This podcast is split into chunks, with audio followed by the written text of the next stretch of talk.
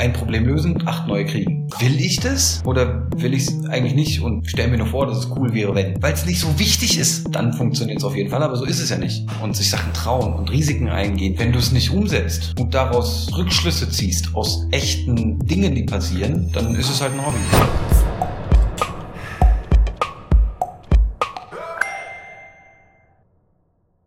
Hallo und herzlich willkommen zurück zum Max Gross Cast äh, mit Matthias und dem lieben Max, dem wundervollen. Jo, jo, jo, jo, jo, was geht? Tag. Matthias? Hallo, hallo.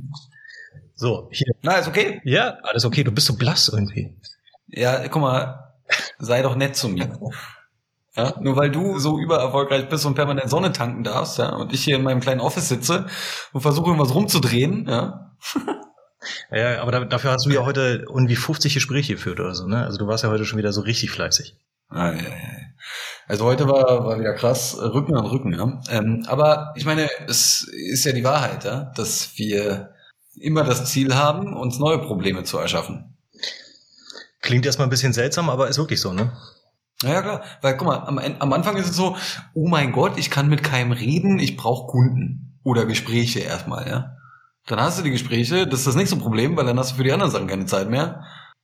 Und so ist es. Ja, immer weiter. Ja, äh, so ein bisschen, und lass uns mal vielleicht bei dem Thema direkt mal einsteigen, um, um mal so eine Frage aufzuwerfen, weil wir hatten im Vorgespräch ja schon kurz den Punkt, dass es ja oft vorkommt, gerade so, wenn man, wenn man selbstständig ist oder Unternehmer ist oder vielleicht auch ein Team anleitet und so weiter, dass du irgendwann kommst du in, dein, in deine Kappa, ja, so in die Kapazitätsgrenze. Und du hast Ja. jetzt gerade schon so schön beschrieben, gibst du die Kapazitätsgrenze so von wegen, ja, ich brauche jetzt erstmal Gespräche, ja, dann musst du ganz viel tun, um an diese Gespräche zu kommen. Dann kommen die Gespräche irgendwann und dann hast du diese Gespräche zu führen und dann vielleicht fällt das ein oder andere dann runter. So, wie gehst du mit solchen Sachen um, um das mal jetzt ganz groß aufzumachen, ja? Und dann können wir mal ein bisschen mehr ins Detail gehen noch. Ja, ja. okay, also optimalerweise würde ich ja jetzt sagen, ey, pass mal auf, hier ABC ist meine Strategie und so, aber real betrachtet habe ich gar keine. Ja? Also ich muss jeden Tag aufs Neue damit umgehen und umgehen lernen, humble zu bleiben, ja, also irgendwie fluide in meinen Ansätzen, äh, mich jeden Tag aufs Neue zu reflektieren, zu überlegen, was macht jetzt am neuen Tag immer noch Sinn und was nicht mehr oder wo muss ich navigieren, Sachen umstellen. Und das ist jeden Tag aufs Neue schwer, ja. Also es gibt Tage, wo es leichter ist, klar, aber das, ja, ich glaube, mehr kann ich dazu gar nicht sagen, ja, außer dass man sich dessen bewusst sein darf und man über die Zeit eine gewisse Resilienz aufbaut, damit umzugehen und zu akzeptieren, dass ein gelöstes Problem acht neue Probleme verursacht. Und es nicht so ist, dass wir in eine Zukunft gucken, die so super rosig und problembefreit ist, das ist nämlich einfach eine Farce. Ja. Sondern wir in eine Zukunft gucken, wo wir Probleme multiplizieren müssen. Ja. Aber was sich ja erstmal äh, nicht unbedingt immer geil anfühlt, ja, weil dann kommst du halt aus deiner Komfortzone raus, ja, da wo du sozusagen die Probleme so gehandelt bekommst, gerade mal so, ja, oder vielleicht ziemlich gut Ja. gehandelt bekommst, sondern du musst ja sozusagen raus, damit du Kapazitäten aufbauen kannst. Ja, ja, na klar. Ja, und Problemlösung kommt ja im Zweifel auch mit Schmerz. Das ist ja genau das Ding. Ja, also mal davon abgesehen, dass ich natürlich Bock habe auf Teamaufbau und lalala, aber habe ich Bock, Geld für jemanden zu auszugeben? Nee. Muss ich trotzdem machen, wenn ich mich selber multiplizieren will. Hab ich Bock, mich nachts an irgendwas dran zu setzen, weil ich es über den Tag nicht fertig kriege, weil ich zu viele andere Sachen habe? Nö. Aber mache ich trotzdem. Weil muss ja fertig werden. Ja. Äh, und das ist dieses Ding mit, will ich das? Oder will ich es eigentlich nicht und stell mir nur vor, dass es cool wäre, wenn. Also weil irgendwie irgendwas aus irgendwas heraus muss das ja entstehen. Und äh, deswegen sage ich, auch wenn es paradox klingt, ja, ähm, ich möchte Problemverursacher sein. Neue Probleme erschaffen. Ja? Ein Problem lösen, acht neue kriegen. Weil, wenn ich jemanden anstelle, jetzt, ja, dann ist ja mein Problem nicht gelöst, sondern dann habe ich erstmal die Möglichkeit für eine Problemlösung geschaffen, die, in die ich dann neue Zeit investieren muss, weil die Person muss auch angelernt werden und tausend Sachen, ja. Also, und da muss ich für die Tools und Zugänge kaufen und also, es hört ja nicht auf. Das ist das, was ich meine. Probleme multiplizieren sich und das ist aber mittlerweile einfach auch mein Ziel. Soll sich doch multiplizieren, bitteschön. Muss ich halt schneller werden und stärker und schlauer. Das ist doch. Ja? Und da drin steckt aber auch meine Freude. Hey, Spaß dran. Hm. Ich glaube, so ein bisschen äh, ja. so, ein, so ein leichter. Ist bei dir auch so? Ja, ja, ich glaube, so, so ein leicht masochistische Ader sollte man haben, ne? wenn man Unternehmer ist.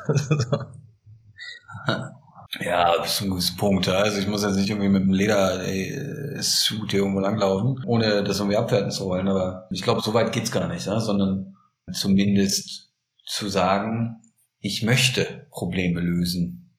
Und ich akzeptiere, dass jedes gelöste Problem mehr Probleme erzeugt. Das hat weniger was mit Masochismus, sondern eben mit Wachstum zu tun. Das ist ja, also um es mal plastischer zu machen, ein Muskel wächst, wenn es weh tut. So, kannst auch eine leichte Handel nehmen und mal den machen. Na, bringt dir nur nicht so viel. Musst halt einen Muskelreiz nehmen, der Hypertrophie auslöst und irgendwie wehtut. Zu viel für dich ist. Und da drin steckt dann Wachstum. Und das ist im unternehmerischen Kontext genauso. Ja? Musst dir ein bisschen mehr aufladen, als du stemmen kannst. Und dann steckt da irgendwie außerhalb der Komfortzone und darin steckt Wachstum. Das ist also meine persönliche Überzeugung, darf ja jeder anders sehen. Es gibt ja auch ganz viele, die sagen, nö, ist alles ganz easy und hier gibt's den Blueprint und du musst nur die acht Sachen machen, die wir in unserem Online-Kurs haben. Dann funktioniert es auf jeden Fall, aber so ist es ja nicht.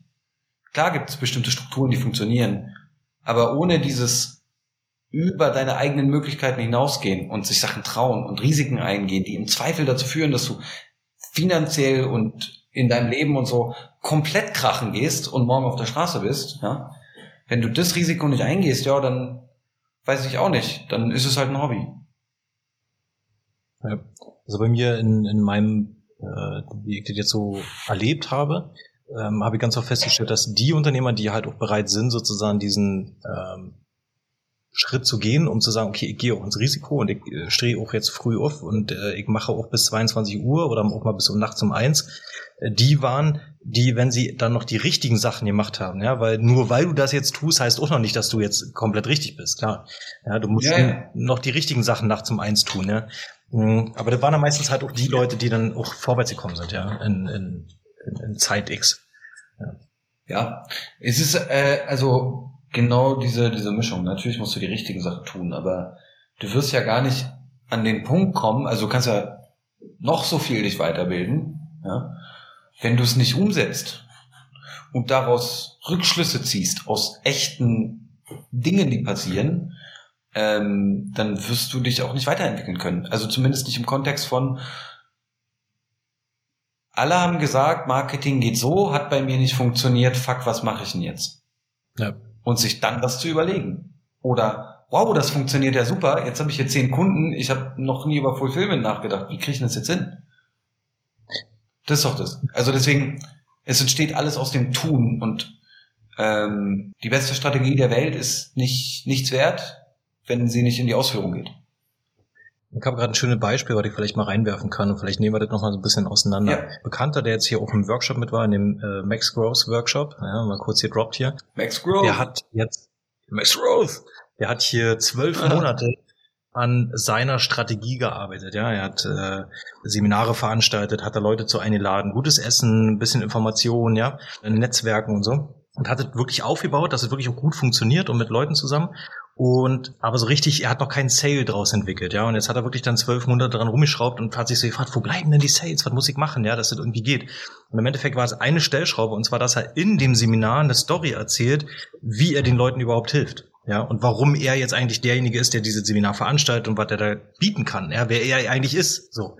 Und er hat sich die ganze Zeit ja. nicht getraut, sich da komplett aufzumachen. Er hat das gemacht und innerhalb von drei Tagen hat sich ein Typ gemeldet, der meinte so, eigentlich ziemlich geil, was du so machst und was du jetzt auch hier so veranstaltest. Ich wäre gerne mal dein Kunde, ja, oder lass uns mal zum Abendessen treffen, vielleicht wäre gerne dein Kunde. Wir haben sich getroffen und glaube nochmal zwei Tage später hat er für 12.000 Euro was abgeschlossen und das Invest, was er bis jetzt reingesteckt hat, waren 1.200 und den Return on Invest, den er jetzt dort rausgekriegt hat mit den einen Kunden, sind 12.000 Euro. Keine schlechte Marge. Abgedreht. Ja. Abgedreht. Ja. Aber das ist auch genau der Punkt. Das wäre nicht passiert, wenn er nicht ins Doing gekommen wäre und mal halt so vielleicht auch mal so ein bisschen über seinen Horizont hinaus arbeiten, ja, weil äh, ihm war halt schon klar, okay, das Format, was ich jetzt hier habe, ist gut, aber was muss ich noch tun, damit es noch besser wird, ja, oder damit das passiert, was ich brauche und dafür braucht es halt die richtige Strategie und dann halt wieder die Umsetzung. Ja. Ja, und manchmal ist es sogar so, dass es gar nicht so sehr ein strategisches Thema ist oder so, ja, sondern manchmal hat man ja so Scheuklappen.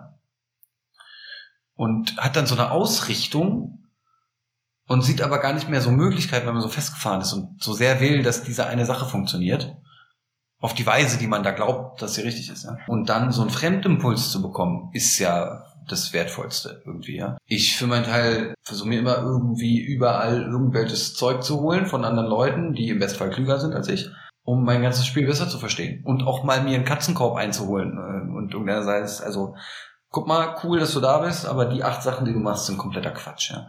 Ähm, ich beauftrage auch äh, Coaches, ja, neulich wieder ein Coaching zum Thema Produktivität und so gehabt. Dass ich irgendwie das Gefühl habe, da muss noch Potenzial drin sein. Das muss irgendwie noch besser gehen und kenne ja die ganzen Dinger, ja, also Eisenhower Matrix, Chunking, Timeboxing, Action Buckets, diese kenne ich ja alles. Okay, aber dann mag, magst du uns kurz mal abholen? Was ist die Eisenhower Matrix? Kannst du kurz erklären? Ja klar. Also Eisenhower, Eisenhower Matrix ist eine Möglichkeit, um so ein bisschen, wenn man 80.000 Sachen zu tun hat, so ein bisschen einzuschätzen, was muss ich denn jetzt machen und Musik die Sachen überhaupt machen. Und das geht über also vier Quadranten, ne, in die man dann die einzelnen Tasks sozusagen einsortiert. A, B, C, D. Und A ist dringend und wichtig. B ist wichtig, aber nicht dringend. C ist dringend, aber nicht wichtig. Und äh, D ist nichts davon. Einfach. So. Und wie ist der proklamierte Umgang damit? Also wenn es A ist, das ist dringend, muss sofort passieren und es ist wirklich wichtig, hat einen echten Impact auf das Business, die Weiterentwicklung und so weiter. Oder ist wichtig im Sinne von, tötet mich, wenn ich es nicht mache. Ja? Ja, dann ist das die allererste Sache, die es zu lösen gilt. Und zwar vor allem anderen. Eigentlich ein No-Brainer, ja. Aber sich darauf zu konzentrieren, uiuiui. Nummer zwei, B, heißt ja dann in der Konsequenz, und da unterscheiden sich so die Geister so oft, ja. Und das ist so witzig, weil B heißt, konzentriere dich als nächstes danach auf die Dinge, die wirklich wichtig sind. Wichtig heißt Entwicklung von meinem Business. Die Sachen, die ich jetzt tun muss, damit ich in einem Monat das und das schon fertig habe. Ja, strategisch gesehen. Weil die in der Konsequenz viel wichtiger sind als die Dinge C, die nur dringend sind. Ja, also als Beispiel, ja, ich muss meine Bilanzierung fertig kriegen. Ja, und 22 abrechnen. Ja, muss ich, aber eh doch nicht krachen, wenn ich es übermorgen mache. Und im schlimmsten Fall kriegt eine Abmahnung vom Finanzamt und muss noch 100 Euro zahlen. Jo, aber ja, im Verhältnis dazu, dass ich sage, okay, brauche diesen Funnel, den muss ich fertig kriegen, weil andernfalls keine Kunden reinkommen. Im Verhältnis dazu, ja, ist es untergeordnet. Ja, ja, oder ein Angebot fertig zu bekommen, ja. Und, und da frage ich mich dann auch manchmal so, ich kenne mich ja selber, dann schiebt man sowas. Obwohl dieses Angebot rauszuschicken und dem Kunden zu sagen, ey, du hast das Angebot dort, wie sieht's jetzt aus? Ja, im besten Fall äh, heißt, okay, demnächst kann ich eine Rechnung rausschicken. Ja. ja. Und der letzte Punkt ist ja D. Und D ist weder wichtig noch dringend. Ja, warum machst du das denn dann? Sowas wie Webseite bauen oder Logo entwickeln oder nochmal irgendwie das LinkedIn-Profil äh, unten den Text äh, nochmal kurz überarbeiten. Also so Dinge, die weder wichtig sind jetzt gerade, ja, also klar, eine Webseite ist gut, dass du sie hast oder so, aber gibt ja so die Leute, die so die fünfte Webseite mittlerweile haben oder die fünfte mal weiterentwickelt haben und wo dann einfach, es, es gibt keine Notwendigkeit sozusagen, ja. Naja, zumindest ist es im Verhältnis dazu, ich meine, was machst du denn mit der Website? Macht die was? Oder soll die mal was machen? Aber das ist ja nochmal eine andere, andere Flughöhe von, was mache ich denn da eigentlich? Aber in der, in dieser Priorisierung ist es doch so, dass wir D einfach erstmal sein lassen sollten, wegstreichen und C im Bestfall delegieren, nicht selber machen. Buchhaltung gibt Leute, die das können. Dann schicke ich meine ganzen Belege dahin und dann machen die das. So einfach. Kostet ein bisschen Geld, aber das ist doch auch eine Überlegung. Kostet der pro Stunde weniger als ich, wenn ich es mal runterrechne? Wenn ja, geil, dann sollte der das machen. Der kann es besser und kostet weniger guter Deal. Und ich habe mehr Zeit für A und B, was ja mein eigentlicher Fokus sein sollte. Und das ist Eisenhower Matrix. Nur in der Realität.